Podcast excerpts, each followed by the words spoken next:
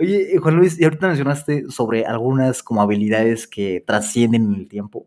Entonces, imagínate que, que, Juan Luis tiene una hermanita, por ejemplo, que va a entrar a la universidad, ¿no? Eh, tiene 18 años, va a entrar a la carrera y te dice, Juan Luis, yo quiero ser lo que tú eres. O sea, eh, quiero dedicarme al data science, quiero ser una programadora muy buena en Python. Entonces, ¿qué le dirías? O sea, ¿estudia qué? Como, como, ¿Qué consejo le darías? Pues es una excelente pregunta. Yo creo que con eh, sin necesidad de entrar en temas específicos de, bueno, estudia este grado en Data Science de, no sé, la Universidad de Buenos Aires, pongo por caso, no sé, por, o cualquier universidad que haya sacado un grado en Data Science, ¿no? Si, si fuésemos algo un poco más genérico, yo seguramente le recomendaría algo tipo matemáticas y física o matemáticas e informática, alguna de, las dos. Em, y sobre todo que, que, bueno, que se tomase la informática como algo que no se puede aprender por osmosis, ¿no? Que no puedes sentarte en una clase, eh, ver a, un docente explicar con unas diapositivas, esto es una función, esto es una variable, esto es un condicional, ¿no? Y de repente llegar a casa y decir, bueno, ahora voy a crear el kernel de Linux, ¿no? O sea, es imposible, nunca ha ocurrido ni ocurrirá y la única forma de aprender a programar es programando. All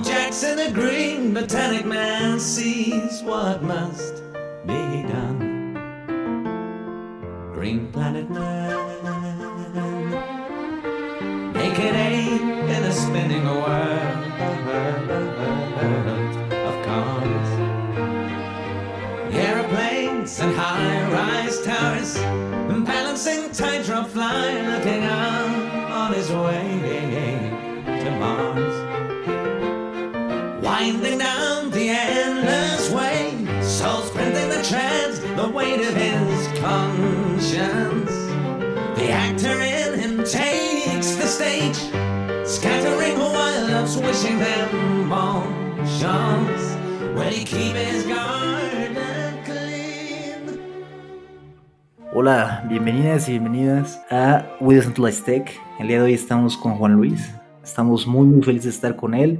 Él es Data Scientist Advocate en Orchest. Ahorita nos va a contar un poco más sobre eso y platicamos que hacen pipelines.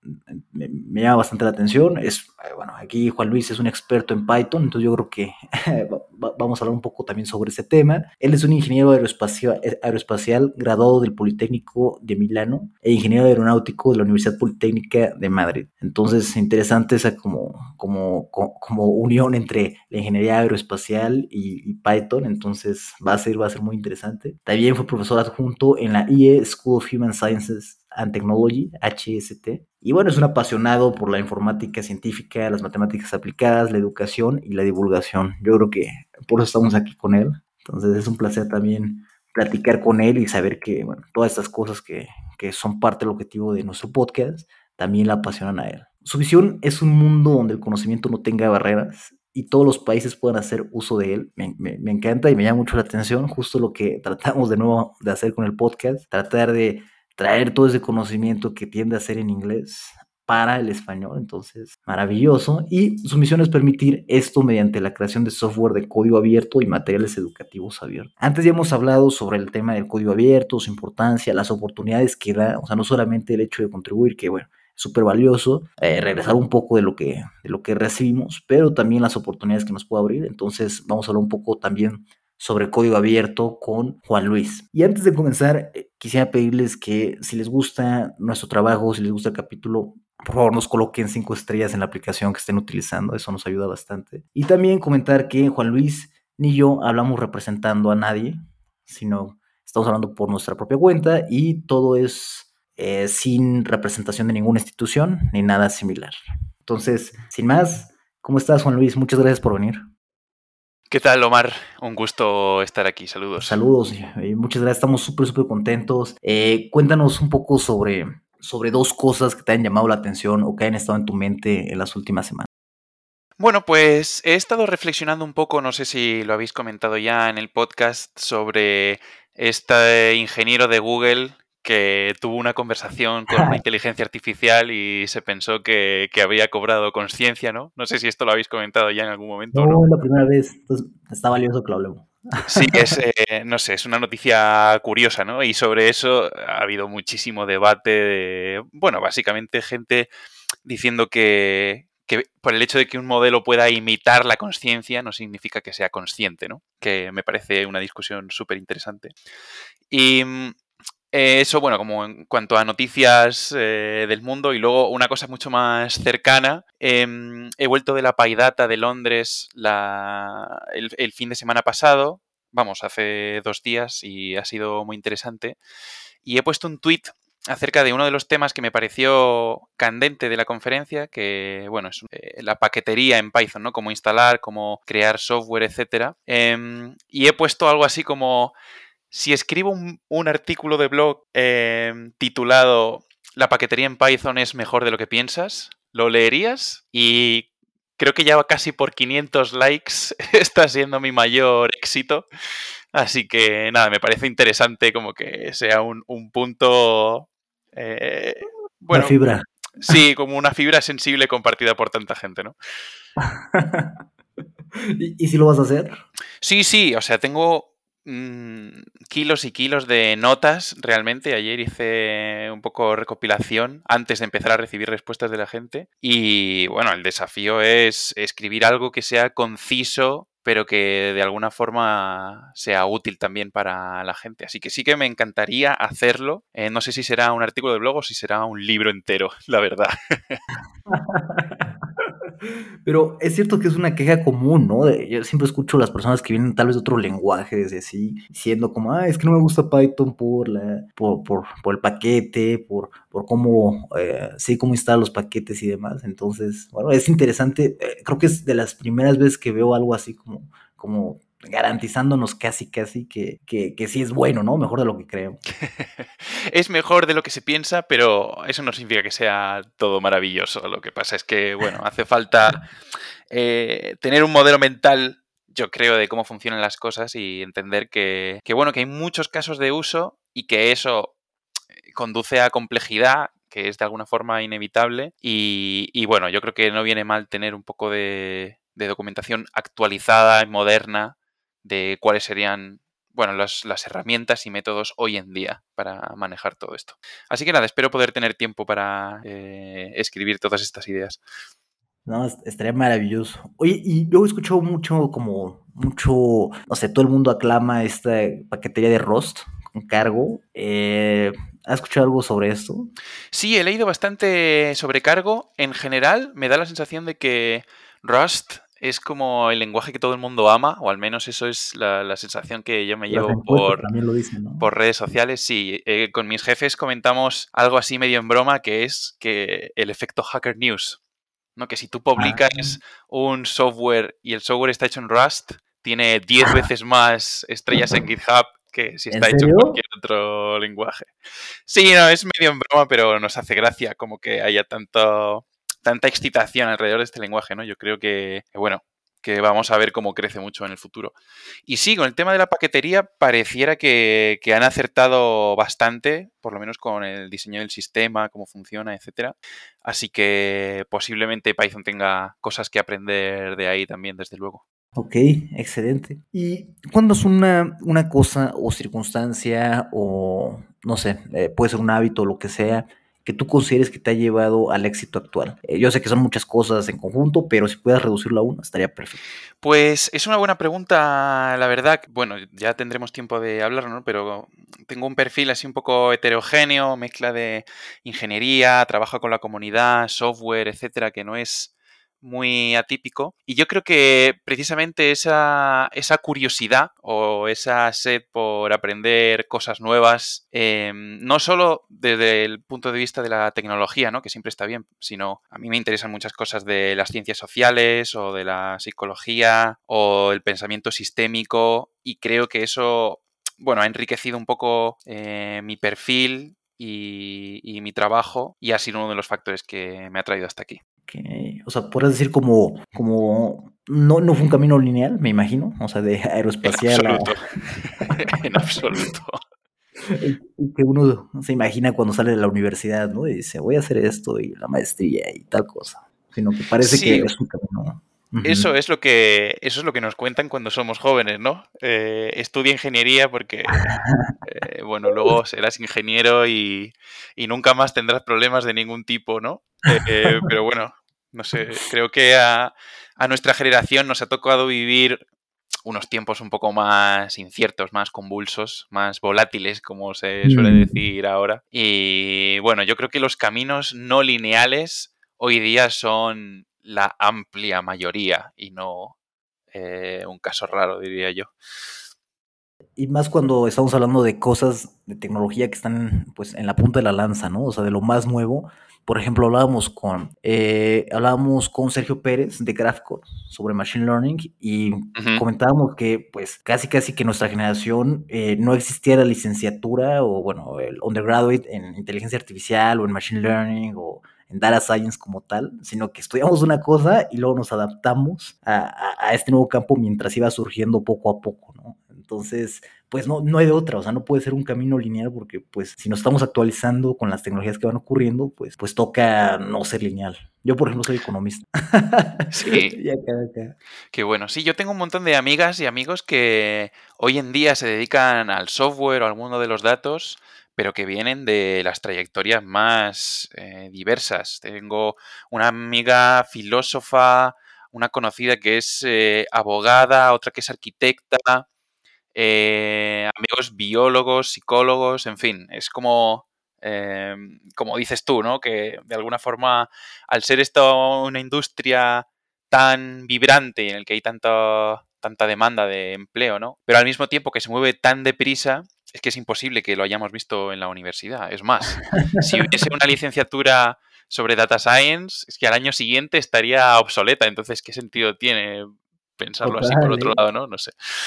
Sí, sí, sí. Yo he visto los planes de estudio de algunas universidades top y, los veo y digo, bueno, pues está bueno, pero creo que, o sea, fue hecho hace dos años, ¿no? Y se nota, ¿no? Entonces, sí, sí va, sí, sí, está complicado actualizar un plan de estudios tradicional en una universidad tradicional que tardan también en, actualizar sus planes de estudios y demás.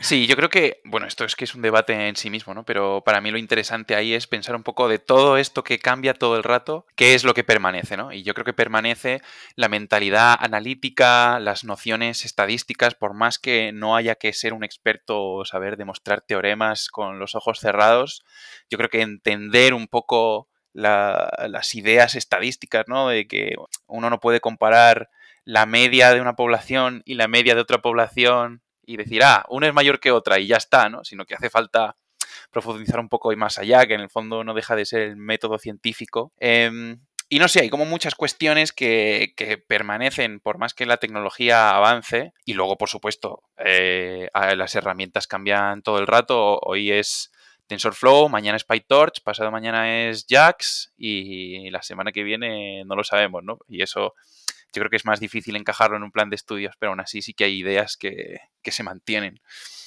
Eh, estuvo bastante polémico eso de hoy es TensorFlow, mañana PyTorch, y pasado mañana JAX. Sí, esa también ha sido la polémica de la semana.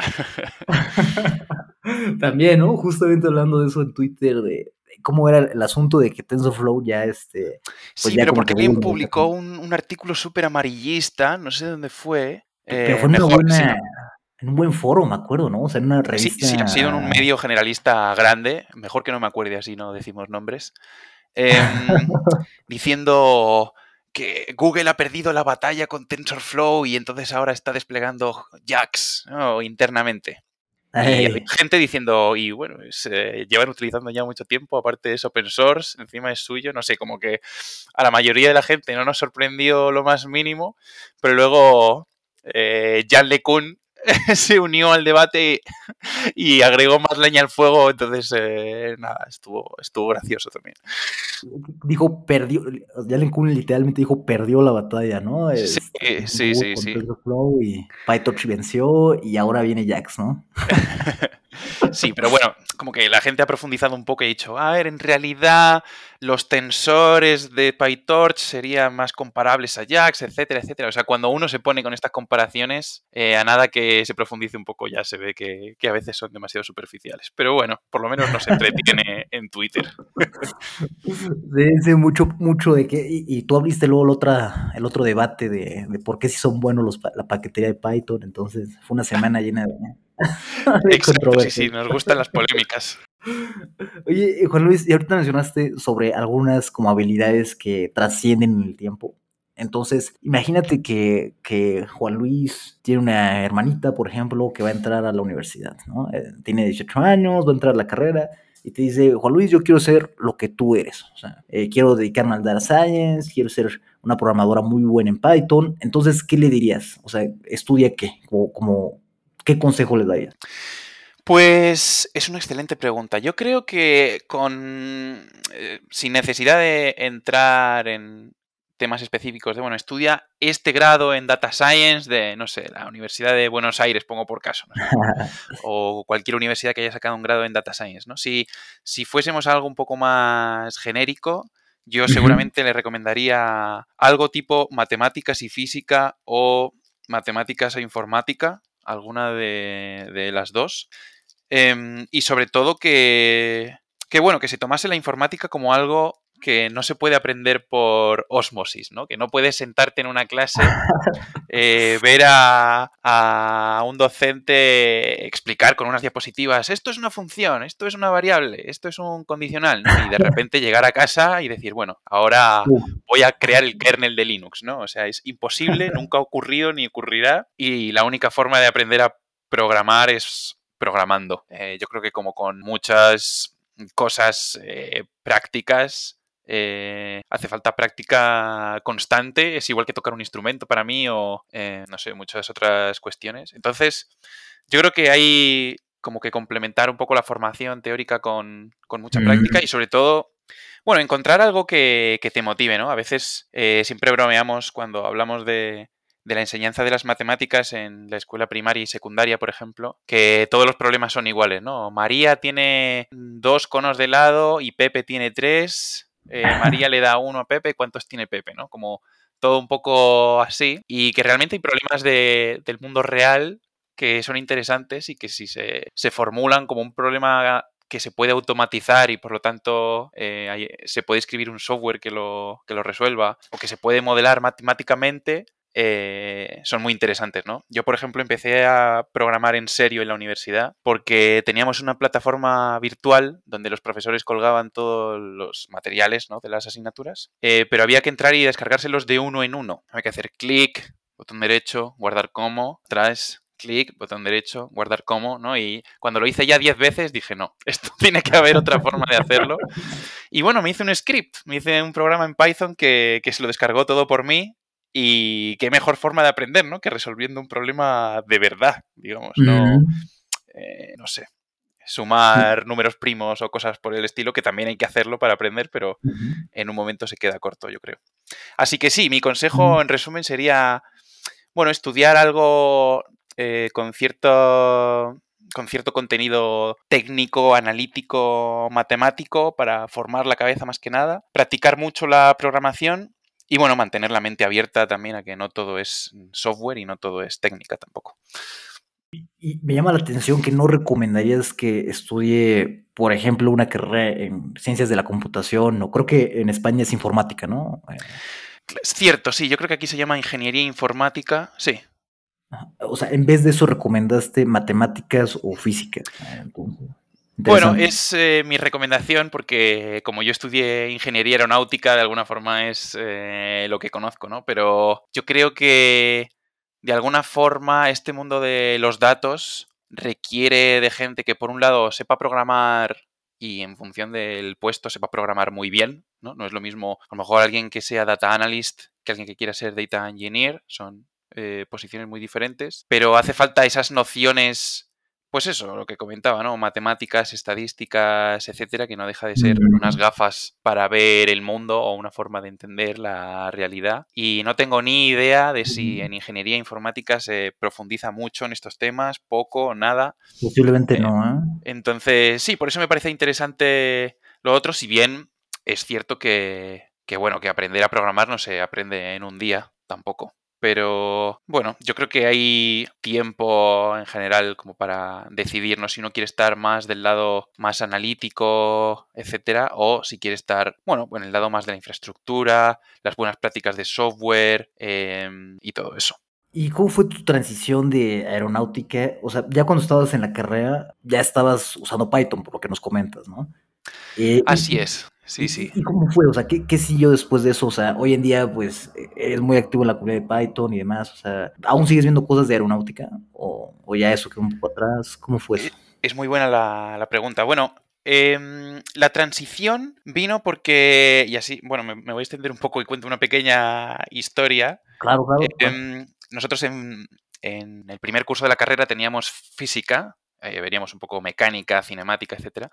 Y un día de invierno, la rampa de acceso a la universidad se había congelado y el profesor de física llegó tarde, pero dijo, bueno, marcha adelante con el, con el coche, con el auto, no pude subir la rampa, pero marcha atrás sí. Entonces, Ok. modelicen el problema y díganme por qué. Eh, pista, el coche tiene tracción trasera. Y entonces me llamó mucho la atención. No sé por qué me, me enganchó mucho ese planteamiento y, y necesitaba alguna herramienta para visualizar ese problema, porque no podía, tipo, tirarme con lápiz y papel y analizarlo todo. O sea, sí podía, pero como que me iba a llevar mucho tiempo, ¿no? Entonces me bajé una licencia estudiantil de matemática, eh, este software simbólico hecho por la empresa Wolfram, em, que es muy bueno, la verdad. Mm, Me gustaba mucho la interfaz, me, me ayudó a resolver el problema de alguna forma. Y a los seis meses se me acabó la licencia de estudiante. Yo tenía una política de no piratear software. Entonces busqué en. Google Free Alternative to Matemática y salió Python.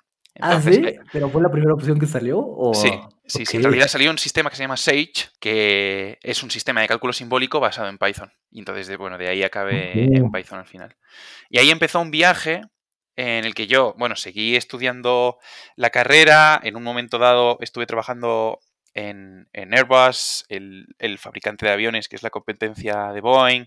Trabajé en la industria espacial. Em, para, para la Agencia Espacial Europea, para una startup argentina de satélites, eh, que ha sido así mi, mi periodo profesional más fructífero, ¿no? Mis cuatro años en Satellogic. Pero Wow.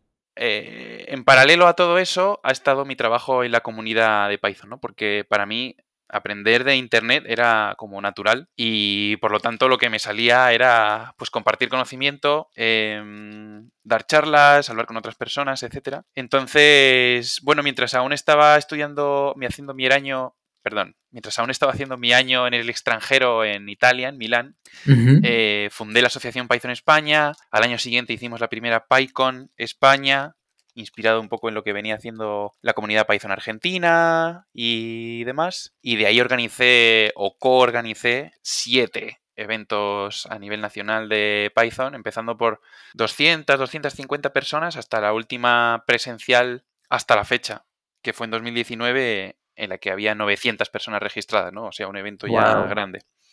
Y todo esto discurrió un poco en paralelo de mi, de mi mundo profesional. em, y entonces, bueno, en un momento dado en la pandemia eh, se juntaron una serie de factores personales, etcétera, y pensé que, que quería un cambio. Entonces, con mucho dolor de mi corazón, abandoné Satellogic, eh, dejé un equipo en el que estaba muy a gusto, pero bueno, en busca de, de nuevos retos. Y estuve casi un año trabajando en Read the Docs, que es una empresa que hace una plataforma para alojar documentación que tiene cientos de miles de usuarios, pero el Wow. equipo éramos tipo seis personas.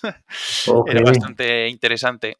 Y de ahí pegué el salto a Orchest, que es donde estoy ahora, donde soy Data Scientist Advocate, ¿no? Entonces mi rol es estar en contacto con la comunidad, escuchar a los usuarios y las usuarias, entender qué problemas tienen, cómo nosotros podemos resolverlos, etc. Entonces, de alguna forma, como que ya se alineó mi trabajo en la comunidad, ¿no? Porque al final en el rol de advocate o defensor de, eh, como me gusta llamarlo a mí a veces, eh, tenemos que estar presentes en la comunidad. El mundo de los datos, ¿no? Que eh, de alguna forma em, incluye todas estas cuestiones matemáticas, estadísticas, etcétera, que están en mi background de alguna forma.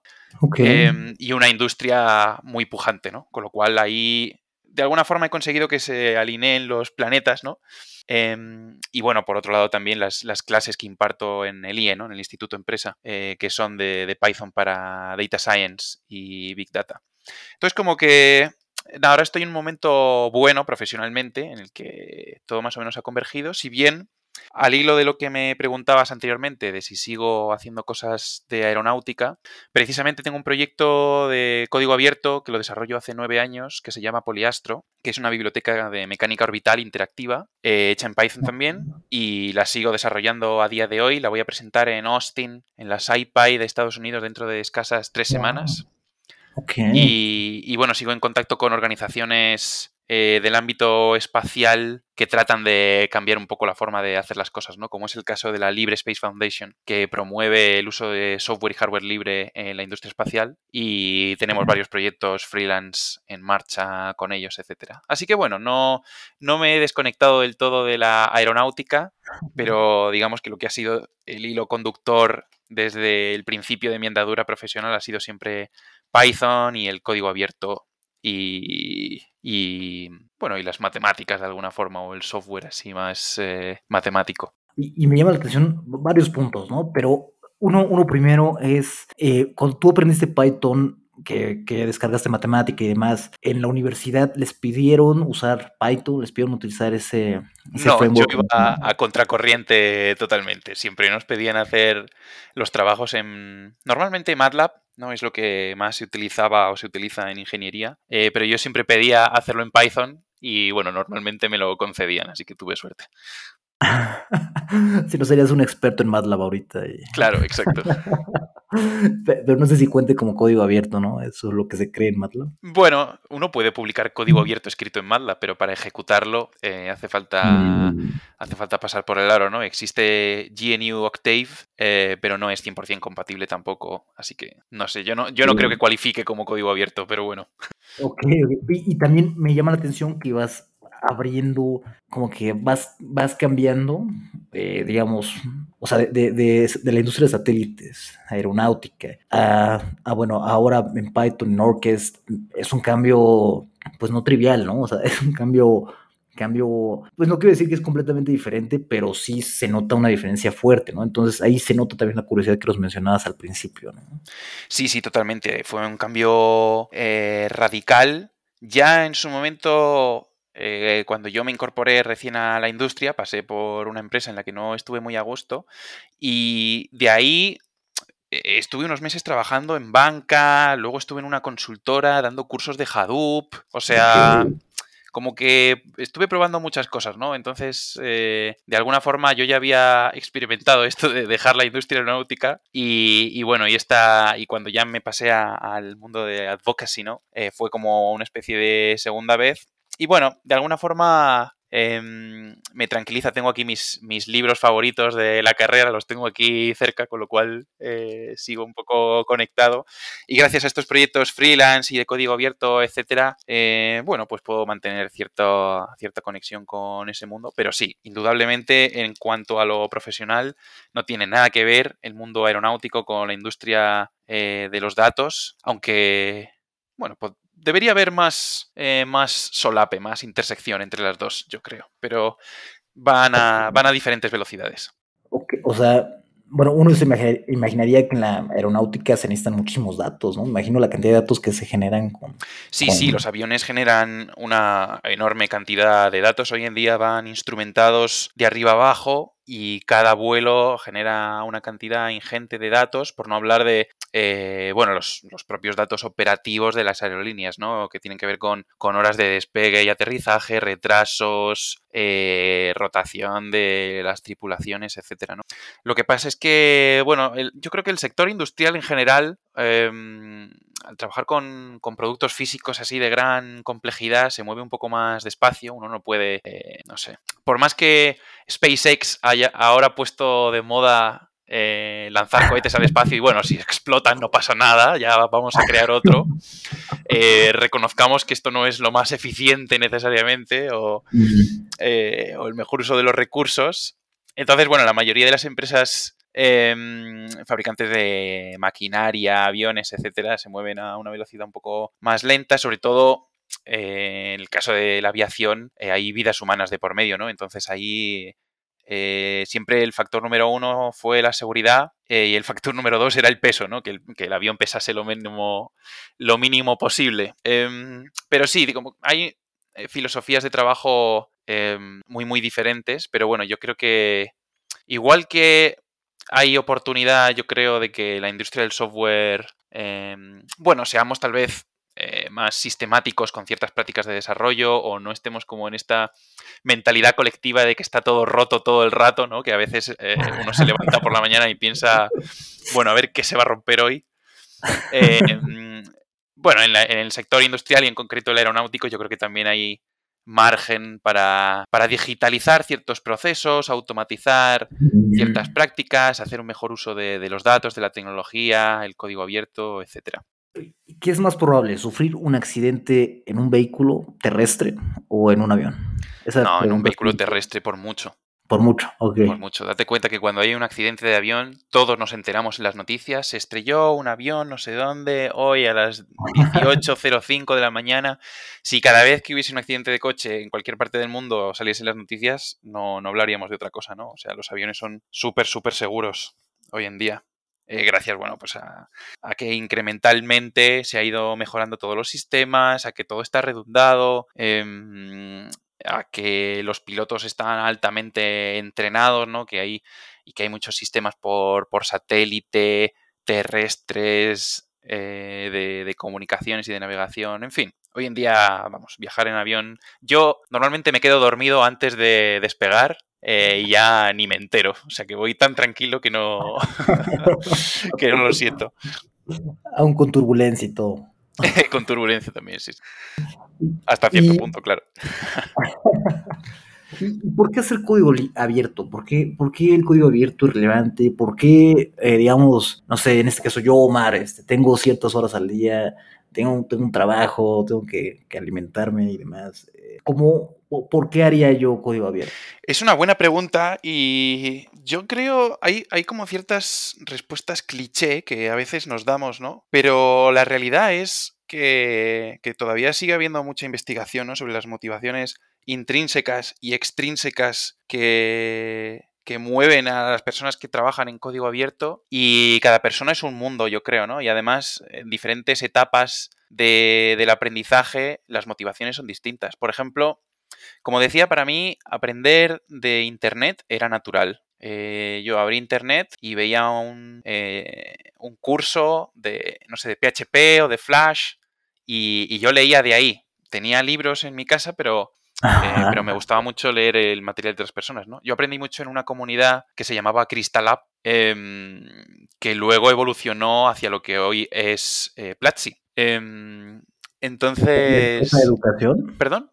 ¿La empresa de educación? Platzi? Sí, sí. Ah. Y antes de ser Platzi, eh, John Freddy Vega y su colega Christian van der Hens tenían una web que se llamaba Crystal Lab, muy antigua ya, eh, que ya, creo que ya no está activa. Sigue, sigue online, pero no está activa. Entonces ahí aprendí un montón de cosas. Aprendí desarrollo web, aprendí Flash. Y, y bueno, esta filosofía abierta, ¿no? Yo comparto mi trabajo, tú me lo criticas, eh, eso me ayuda a mí a mejorar yo luego aprendo algo y lo comparto, etcétera. Eh, para mí hace avanzar el conocimiento humano mucho más rápido. De nuevo, lo uno con, Mm. con una experiencia que tuve en la carrera, ¿no? Yo, eh, a mí la, la mecánica me gustaba mucho, pero no siempre se me daba bien. Entonces, todos los martes iba a hablar con, con mi profesor de mecánica, primero de carrera, em, hasta el punto ya que teníamos casi una relación de amistad, te diría. Y, y un día le dije, profesor, ¿no podría usted darme más problemas resueltos, ¿no? más ejercicios eh, ya desarrollados como para yo poder eh, aprender? Y el tipo me dijo, no, porque entonces ya no tengo material para los exámenes.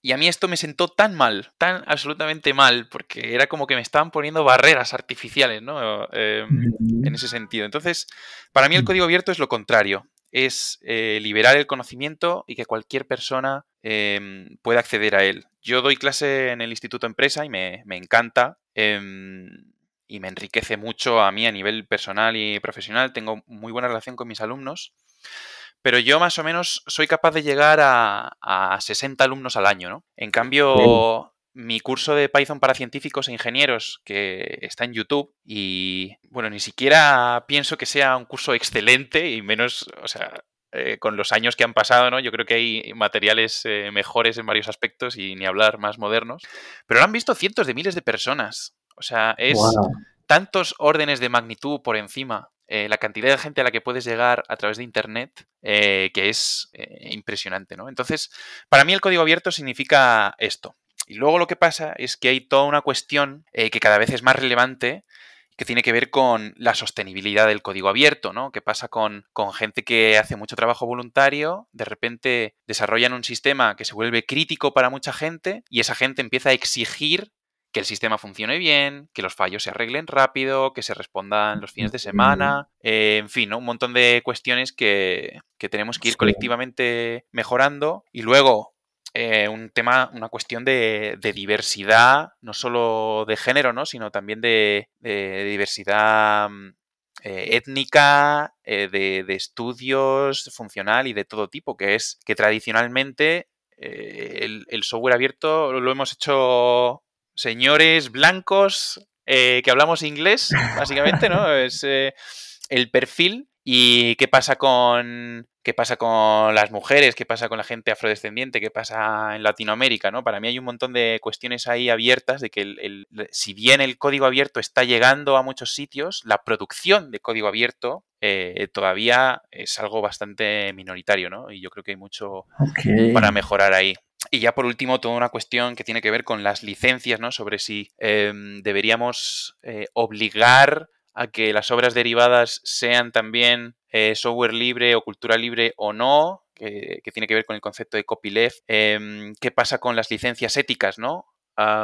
yo estoy viendo una tendencia muy clara a proyectos que, em, que, ponen en su licencia no se va a utilizar para, no sé, fines armamentísticos, por ejemplo, o fines bélicos. Eso va en contra de la libertad de software, porque la libertad de software dice que, tú debes poder utilizar el software para lo que tú quieras. Para lo que tú quieras incluye la guerra, incluye matar e incluye todo, ¿no? Entonces, yo creo que por fin, después de 50 años de, que se fundó el movimiento del software libre, ahora estamos empezando muy levemente a tener una conversación de verdad sobre, bueno, sobre si el ideal libertario del, software libre original es hacia donde nos queremos encaminar o si queremos eh, incidir un poco más en los usos del software a costa de restringir las libertades del software, eh, qué pasa con el open source corporativo, ¿no? Aquel que está desarrollado y promocionado por empresas. O sea, hay un montón de cuestiones que para mí no se están ni, ni empezando a debatir en serio, así a, gran escala, y, y, que bueno, que me encantaría que,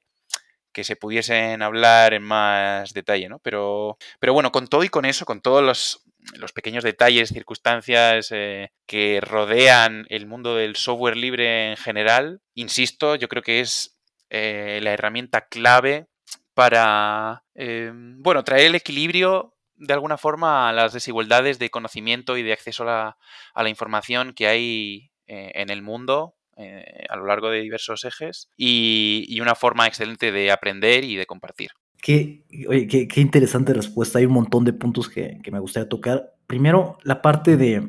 Estaba escuchando un podcast donde entrevistaban al product manager de PyTorch en Facebook cuando se creó y él le preguntaban que por qué liberarlo si, bueno, su competencia lo iba a utilizar y demás. Y él decía que es que era la única forma de saber si PyTorch era la frontera del estado del arte, ¿no? O sea, si lo liberaban y la gente lo utilizaba, significaba que este, que sí era la punta de la lanza, ¿no? Si lo liberaban y, y no, no, le importaba a la gente y lo dejaban atrás, significaba que, bueno, no, no era realmente lo que ellos creían que era. Es como salir de la burbuja y, o sea, sacar a tu, a tu, a tu Pokémon a pelear, ¿no? A, las batallas, ¿no?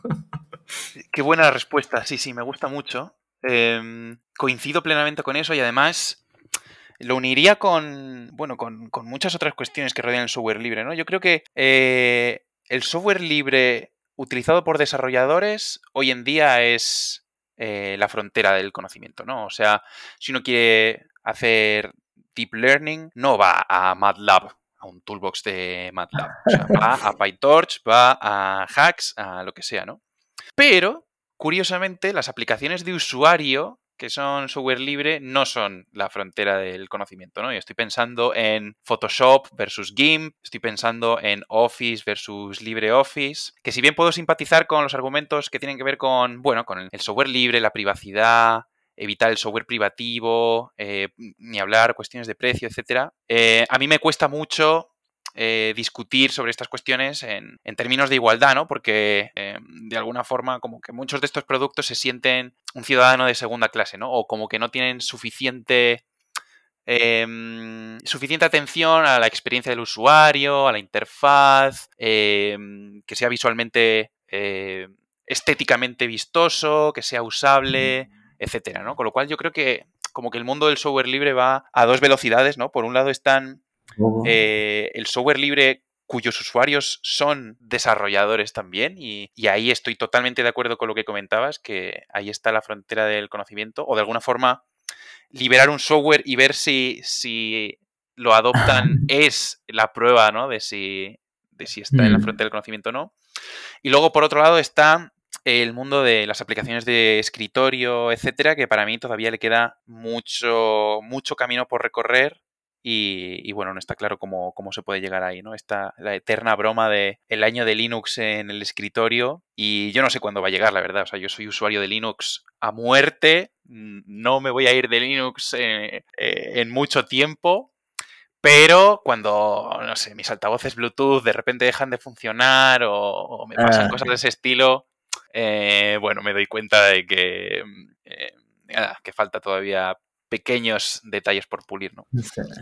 Pero interesante, porque tienes toda la razón. También LibreOffice es open source, ¿no? Y la verdad es que prefiero mil veces utilizar, este, por ejemplo, Google Sheets, ¿no? O el Excel. Sí, a mí me pasa igual.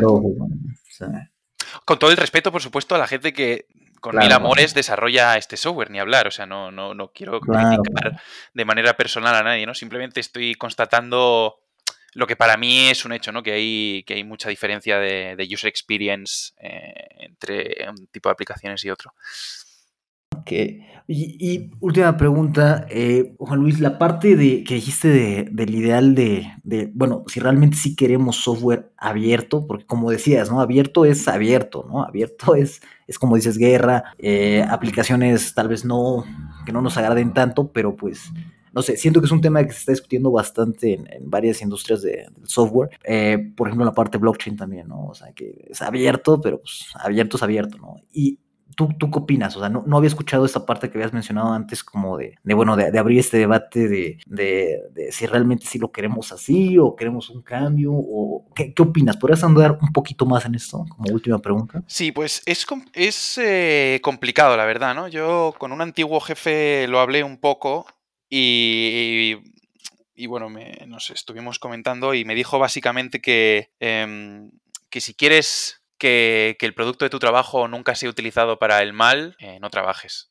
O sea, como que de alguna forma eh, el mal, y esto cada persona lo puede definir como quiera, eh, si hay un recurso que es útil, lo va a utilizar en algún momento, ¿no? Mm.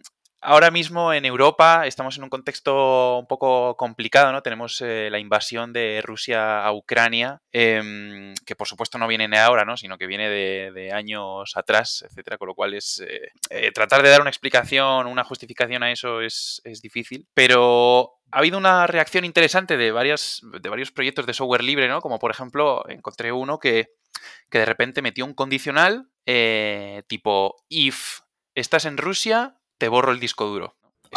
Esto, ocurrió con un, con un, software de verdad y bueno, no está claro si, lo que pasó a continuación es, eh, es, de verdad o no, pero una, una ONG, eh, una organización no gubernamental que estaba trabajando sobre el terreno en Rusia, ayudando a refugiados, etcétera, eh, abrió un issue y dijo, mira, nos acabáis de borrar todo el disco duro porque mm. habéis hecho esto indiscriminadamente y no tiene ningún sentido. Mm. Y bueno, se montó un debate tremendo, ¿no? Entonces, es como que de alguna forma la gente tiene esta noción, por más que no se quiera hablar, ¿no? De que, eh, que no nos parece todo bien. O sea, que hay usos del software que no nos parecen bien. Eh, hay gente que es como más neutral, ¿no? Dice, no, mm, yo ni entro ni salgo en las guerras de uno, en las guerras de otro. Eh, seguro que, que habrá gente así, ¿no? Pero hay otra gente que a lo mejor normalmente se ha mantenido al margen, pero de repente hay un conflicto que le toca más de cerca o que es más mediático o lo que sea, y le aflora esta parte, ¿no? De, bueno, sí, libertad de software, pero, eh, pero en Rusia no, ¿no? Por ejemplo. Y, y, no sé, para mí es, es que es un debate muy complicado y yo no creo que se pueda abordar solamente desde la tecnología. O sea, no sé, la, filosofía lleva 3.000 años o 5.000 años intentando desenmarañar un montón de estas cuestiones y, y todavía no, no tenemos respuestas fehacientes y posiblemente nunca las tendremos, ¿no? A, lo que se puede, lo que no se puede, hasta dónde debería llegar la libertad, la libertad qué es, eh, eh, nuestra responsabilidad, ¿no? Cómo influye, etcétera. Son eh, elementos que requieren ir más allá de la tecnología y por eso, y lo uno de nuevo, eh, dando una gran vuelta en círculos a lo que comentábamos al principio, ¿no? Que por eso la, curiosidad e ir más allá de la tecnología es súper importante, porque ahora mismo todos estos temas de si la inteligencia artificial es consciente o no, de, si queremos o no permitir el uso de software para determinadas eh, cuestiones o no. Esto la, tecnología no lo resuelve. Esto lo resuelve la filosofía, lo resuelve la sociología, lo resuelve hablar entre nosotros y, y bueno, tratar de elevar un poco el discurso y aceptar que las humanidades, al fin y al cabo, no eran tan inútiles como, como algunos habíamos querido pensar, ¿no? sino que muy al contrario, son esenciales para, bueno, para dar un uso a la tecnología que no sea un uso a ciegas. No, maravilloso, nos dejas mucho que pensar. Me, me, encantó esta parte y bueno, queda, queda abierto el tema para, para una siguiente edición de, del podcast. Juan Luis, muchísimas sí, sí, gracias totalmente. de nuevo por, por, por, estar con nosotros, por contarnos todo esto, o sea, un mar de información súper valiosa y nada, nos vamos súper, súper felices por haber estado contigo. Nada, un placer. Eh, eh, espero que, que, nada, que podamos coincidir en el futuro y, y nada, estamos en contacto.